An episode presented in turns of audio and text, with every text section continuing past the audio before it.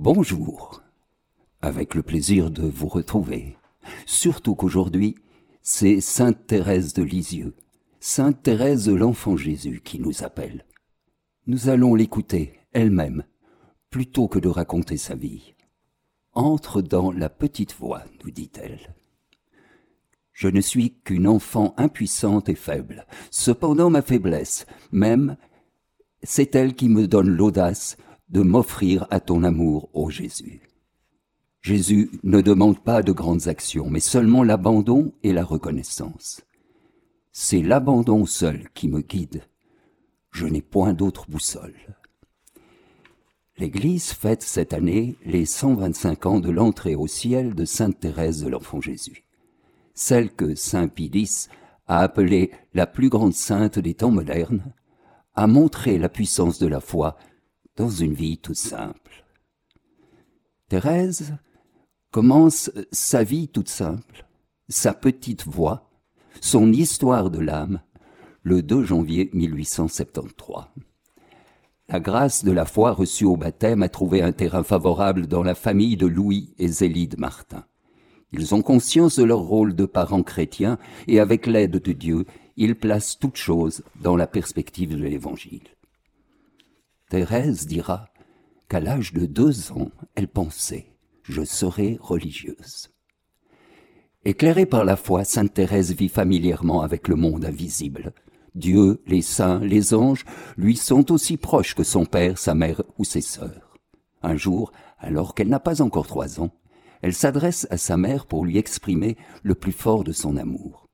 Oh, que je voudrais bien que tu mourrais, ma pauvre petite mère. Voyons, Thérèse, à quoi penses-tu? On ne dit pas ces choses-là. C'est pourtant pour que tu ailles au ciel, puisque tu dis qu'il faut mourir pour y aller.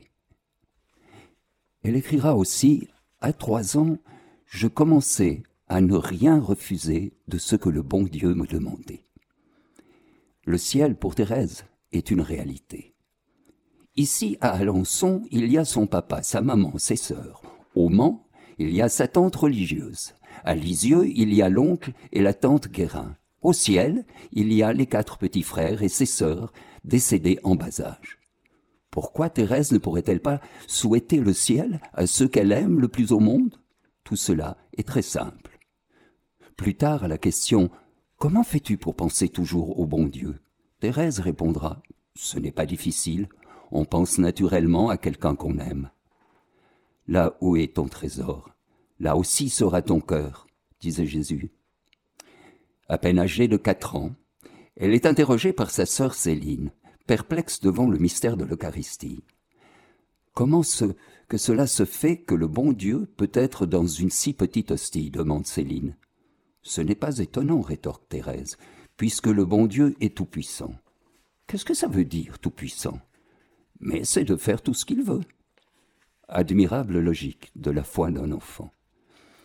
La foi révèle à Sainte Thérèse la paternité de Dieu et son amour miséricordieux.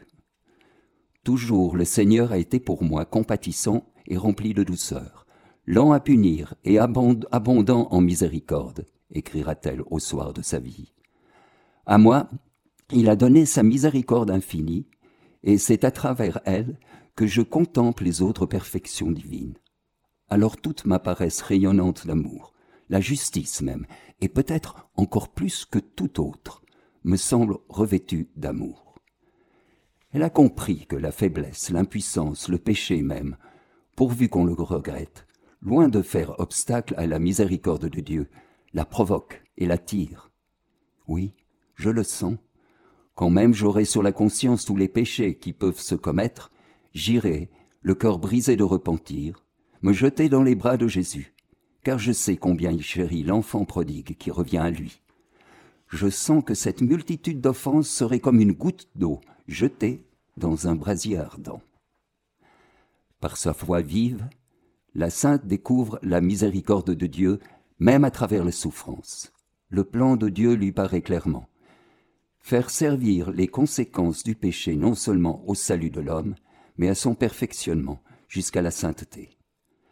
Le secret de la sainteté, Thérèse le trouve dans la souffrance, moyen de sortir de soi pour s'unir à Dieu, autrement dit, moyen d'aimer.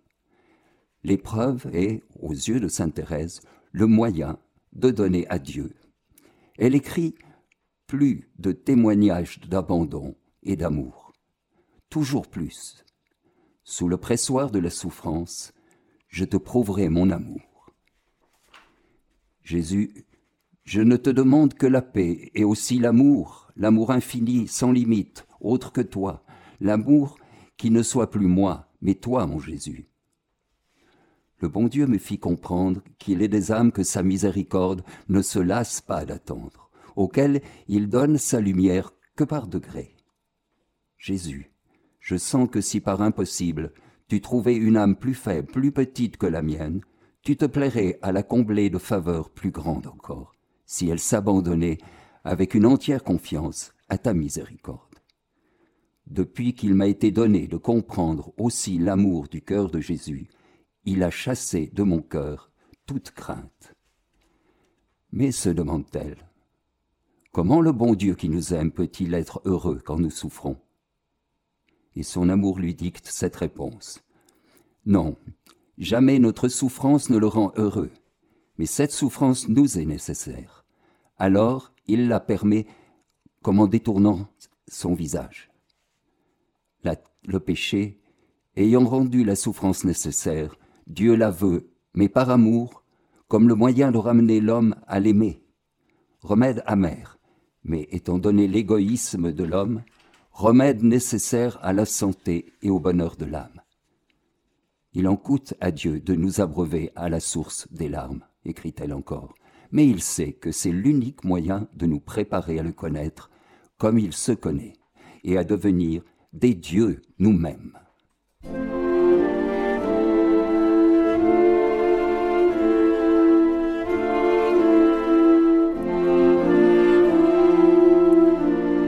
De fait, la souffrance marque chaque étape de la vie de Sainte Thérèse. J'ai beaucoup souffert ici-bas, avouera-t-elle. Il faudra le faire savoir. Cet aveu le rend proche de tous ceux qui connaissent l'épreuve. À quatre ans, elle perd sa mère qui décède après un long et douloureux cancer. À partir de la mort de maman, écrira-t-elle, mon heureux caractère changea complètement. Moi, si vive, si expansive, je devins timide et douce sensible à l'excès. Un regard suffisait pour me faire fondre en larmes. Il fallait que personne ne s'occupe de moi pour que je sois contente. Je ne pouvais pas souffrir la compagnie de personnes étrangères, et je ne trouvais ma gaieté que dans l'intimité de la famille. Elle a huit ans quand sa sœur Pauline, qu'elle a choisie comme deuxième maman, entre au Carmel de Lisieux. Ce jour-là, ses larmes coulent en abondance. Puisque j'écris l'histoire de mon âme, je dois tout dire et j'avoue que les souffrances qui avaient précédé son entrée ne furent rien en comparaison de celles qui suivirent. Elle en tombe malade d'une étrange maladie nerveuse. Devant les proportions alarmantes que prend celle-ci, M. Martin, son père, pense que sa fille va devenir folle, ou bien qu'elle va mourir. Il faudra l'intervention miraculeuse de la Sainte Vierge pour lui rendre la santé. Cette guérison, cependant, ne met pas un terme aux peines de Sainte Thérèse. Elle écrit en effet Longtemps après ma guérison, j'ai cru que j'avais fait exprès d'être malade, et ce fut là un vrai martyr pour mon âme. Le bon Dieu me laissa ce martyr intime jusqu'à mon entrée au Carmel. Un an à peine après l'entrée de Thérèse au Carmel, son père Louis, atteint d'une maladie cérébrale, doit être interné à l'hôpital psychiatrique du Bon Sauveur de Caen. Il va y demeurer trois longues années. De même que les douleurs de Jésus percèrent d'un glaive le cœur de sa divine mère, écrit la sainte, ainsi nos cœurs ressentirent les souffrances de celui que nous chérissons le plus tendrement sur la terre. Je me rappelle qu'au mois de juin 1888, au moment de nos premières épreuves, je disais Je sens que je puis encore supporter de plus grandes épreuves. Je ne savais pas qu'un mois après ma prise d'habit, mon père chéri boirait à la plus amère, à la plus humiliante de toutes les coupes. Ah, ce jour-là, je n'ai pas dit pouvoir souffrir davantage. La confiance de Sainte Thérèse n'est pas entamée pour autant. Elle porte un regard positif sur cette coupe amère. Dans une vue de foi, elle pourra écrire plus tard. Un jour, au ciel, Nous aimerons à parler de nos glorieuses épreuves, oui. Les trois années de martyr de papa me paraissent les plus aimables, les plus fructueuses de toute notre vie. Je ne les donnerai, je ne les donnerai pas pour toutes les extases et les révélations des saints. Mon cœur déborde en pensant à ce trésor inestimable. En attendant, son attrait pour les souffrances ne diminue pas. La sécheresse était mon pain quotidien. Privé de toute consolation, j'étais cependant la plus heureuse des créatures, puisque tous mes désirs étaient satisfaits. L'un de ces désirs était d'offrir ces épreuves pour le salut des pécheurs. Je brûlais de les arracher aux flammes éternelles. Elle le sait puisqu'elle écrit aussitôt La souffrance seule peut enfanter les âmes. En s'unissant ainsi à la passion de Jésus, la sainte a su participer à l'œuvre de la rédemption dans le cadre de sa vie contemplative. Jésus brûle d'amour pour nous. Regarde sa face adorable. Regarde ses yeux éteints et baissés. Regarde ses plaies. Regarde Jésus dans sa face. Là, tu verras comme il nous aime. Jamais je n'ai entendu parler Jésus, mais je sens qu'il est en moi à chaque instant. Il me guide, il m'inspire ce que je dois dire ou faire. J'en ai fait l'expérience, quand je ne sens rien, que je suis incapable de prier. C'est alors le moment de chercher de petites occasions, des riens qui font plaisir. Quand je n'ai pas d'occasion, je veux au moins lui dire souvent que je l'aime. Je ne suis pas toujours fidèle, mais je ne me décourage jamais. Je m'abandonne dans les bras de Jésus. Depuis son entrée au Carmel, le 9 avril 1888, Sainte Thérèse ne goûte plus la présence de Dieu qui lui était si douce. La prière lui devient difficile. La récitation du chapelet, écrit-elle, me coûte plus que de, plus de mal que de mettre un instrument de pénitence. Je sens que je le dis si mal. J'ai beau m'efforcer de méditer les mystères du rosaire. Je, n'arrive pas à fixer mon esprit. Longtemps je me suis désolé de ce manque de dévotion qui m'étonnait, car j'aime tant la Sainte Vierge qu'il devrait être facile de faire en son honneur des prières. Maintenant, je me désole moins, je pense que la Reine des cieux, étant ma mère, elle doit voir ma bonne volonté, et qu'elle s'en contente. Sainte Thérèse connaît aussi la lassitude. Oui, la vie coûte, écrit-elle. Il est pénible de commencer une journée de labeur. Si encore on sentait Jésus, on ferait bien tout pour lui, mais non. Il paraît à mille lieues. Nous sommes seuls avec nous-mêmes. Mais que fait-il donc, ce doux ami? Il ne voit donc pas notre angoisse, le poids qui nous m'oppresse Où est-il? Pourquoi ne vient-il pas nous consoler, puisque nous n'avons que lui pour ami elle se rappelle alors ces paroles de Jésus. Ne vous faites pas tant de soucis pour demain. Demain se souciera de lui-même. À chaque jour suffit sa peine. Et portant sa croix, au jour le jour, elle chante. Si, si je songe à demain, je crains mon inconstance. Je sens naître en mon cœur la tristesse et l'ennui. Mais je veux bien, mon Dieu, l'épreuve, la souffrance, rien que pour aujourd'hui.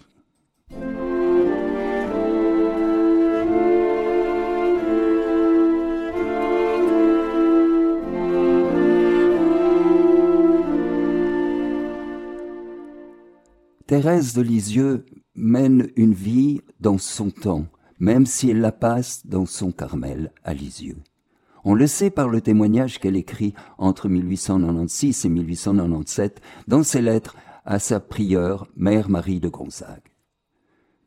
Je ne veux pas parler, ma mère chérie, de l'amour et de la confiance que vous me témoignez. Ne croyez pas que le cœur de votre enfant y soit insensible. Seulement, je sens bien que je n'ai rien à craindre maintenant. Au contraire, je puis en jouir, rapportant au bon Dieu ce qu'il a bien voulu mettre de bon en moi. S'il y plaît de me faire paraître meilleur que je ne suis, cela ne me regarde pas, il est libre d'agir comme il veut. Avec lucidité, exigence et obéissance, elle cherche le Seigneur.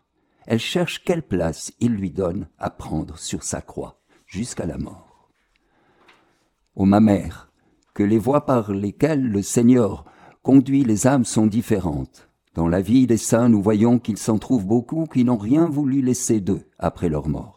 pas le moindre souvenir, le moindre écrit. Il en est d'autres, au contraire, comme notre Sainte Mère Thérèse, qui ont enrichi l'Église de leur sublime révélation, ne craignant pas de révéler les secrets du roi, afin qu'il soit connu, plus aimé des âmes.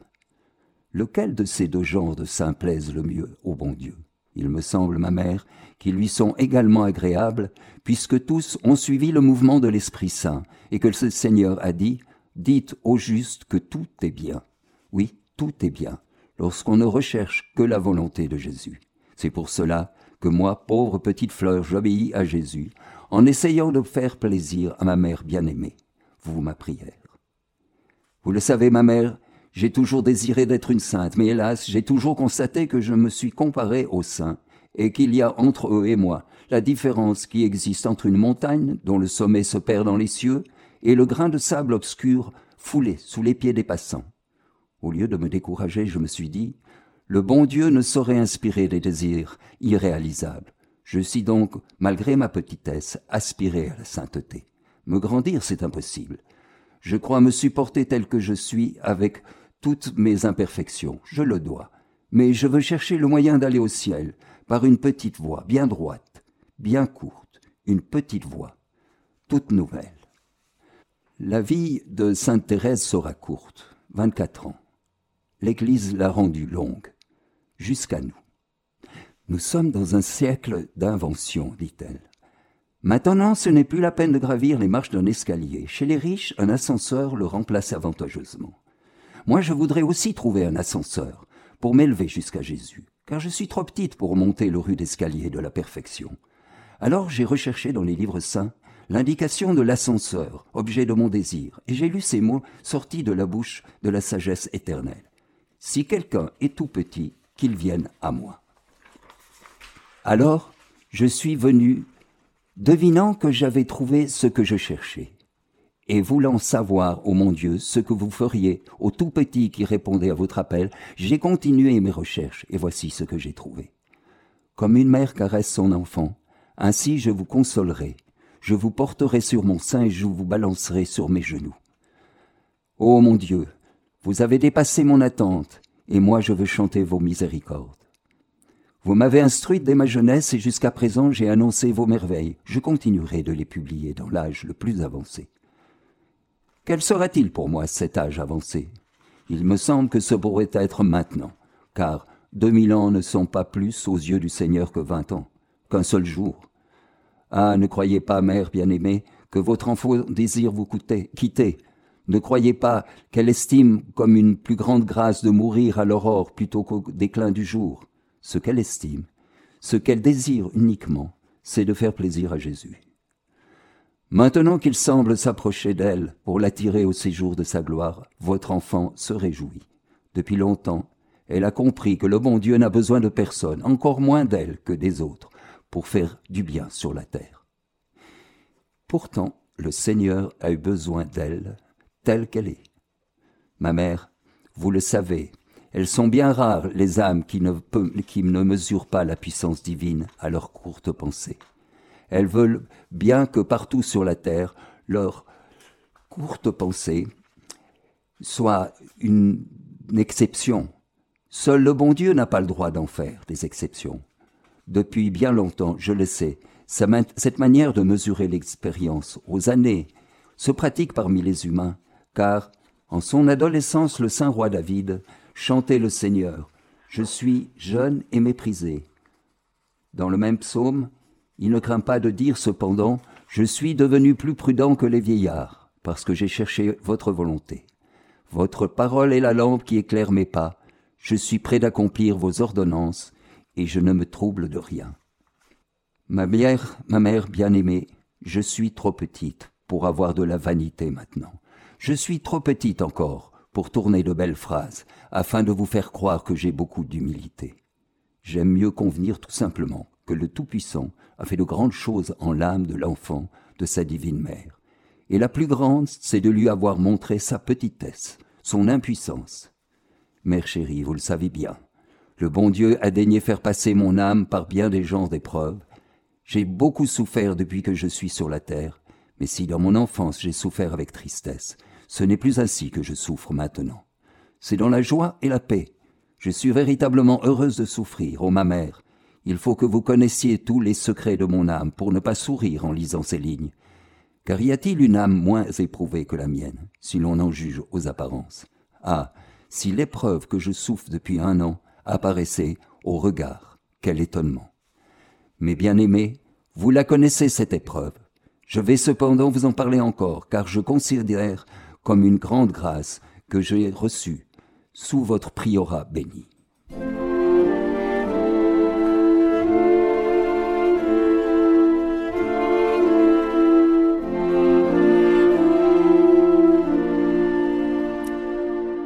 La patience de Sainte Thérèse s'est exercée presque toujours sur des souffrances semblables à celles que nous trouvons tous, chaque jour, sur notre chemin.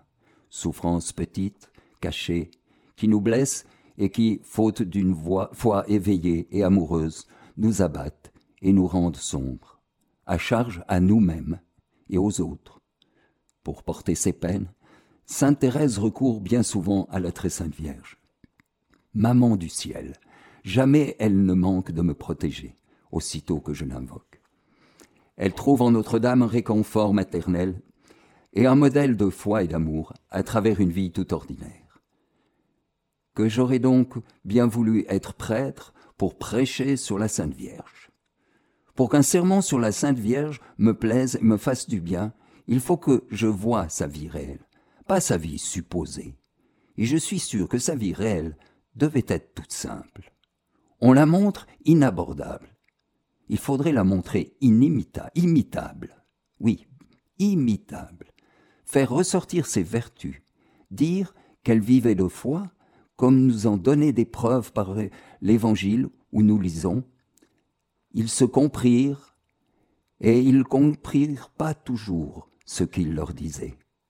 Et cette autre, non moins mystérieuse, ses parents étaient dans l'admiration de ce qu'on disait de lui cette admiration suppose un certain étonnement. Ô Marie, si j'étais la reine du ciel et que vous soyez Thérèse, je voudrais être Thérèse afin que vous soyez la reine du ciel. Pourquoi je t'aime, ô Marie? Il faut pour qu'un enfant puisse chérir sa mère, qu'elle pleure avec lui, partage ses douleurs, ô ma mère chérie, sur la rive étrangère. Pour m'attirer à toi, que tu versas de pleurs. En méditant ta vie dans le Saint Évangile, j'ose te regarder et m'approcher de toi. Me croire ton enfant ne m'est pas difficile, car je te vois mortel et souffrant comme moi. Tu nous aimes, tu nous aimes, Marie, comme Jésus nous aime, et tu consens pour nous à t'éloigner de lui. Aimer, c'est tout donner et se donner soi-même. Tu voulus le prouver en restant notre appui. Le 2 avril 1896, durant la Semaine sainte, deux crachements de sang révèlent à Sainte Thérèse qu'elle est atteinte de tuberculose. Avec sérénité, elle envisage sa mort prochaine. C'était comme un doux et lointain murmure qui m'annonçait l'arrivée de l'époux. Mais dans la dernière année de sa vie, son âme est envahie des plus épaisses ténèbres. Le ciel se dérobe à ses regards et de fortes tentations contre la foi l'assaillent. Jésus permit que mon âme fût envahie des plus épaisses, ténèbres, et que la pensée du ciel, si douce pour moi, ne soit qu'un sujet de combat, de tourment. Il faut avoir voyagé sous ce sombre tunnel pour en comprendre l'obscurité. La route que je suis n'est d'aucune consolation pour moi, et pourtant, elle m'apporte toutes les consolations, puisque c'est Jésus qui l'a choisi, et que je désire le consoler, tout seul, tout seul. Dans cette épreuve, elle a conscience de partager le sort de ceux qu'elle entend parler ainsi. Tu rêves, la lumière, la possession éternelle du Créateur de toutes ces merveilles. Tu crois sortir un jour des brouillards qui t'environnent Réjouis-toi de la mort qui te donnera, non, ce que tu espères, mais une nuit plus profonde encore, la nuit du néant. Son agonie, le 30 septembre 1897, ressemble à celle de Jésus, sans aucun mélange de consolation mais ces dernières paroles expriment la victoire de sa foi et de son amour. Oh, je l'aime, mon Dieu, je vous aime. Cette passion débouche sur son entrée au ciel et ici-bas sur un ouragan de gloire sans pareil. La petite carmélite va bientôt attirer les foules. De partout, on accourt pour implorer ou remercier celle qui répand une véritable pluie de roses, grâce temporelle ou spirituelle, qui sont la récompense de sa foi inébranlable en l'amour miséricordieux. La parole de Jésus, si le grain de blé tombé en terre ne meurt pas, il demeure seul, mais s'il meurt, il porte beaucoup de fruits, se réalise à la lettre.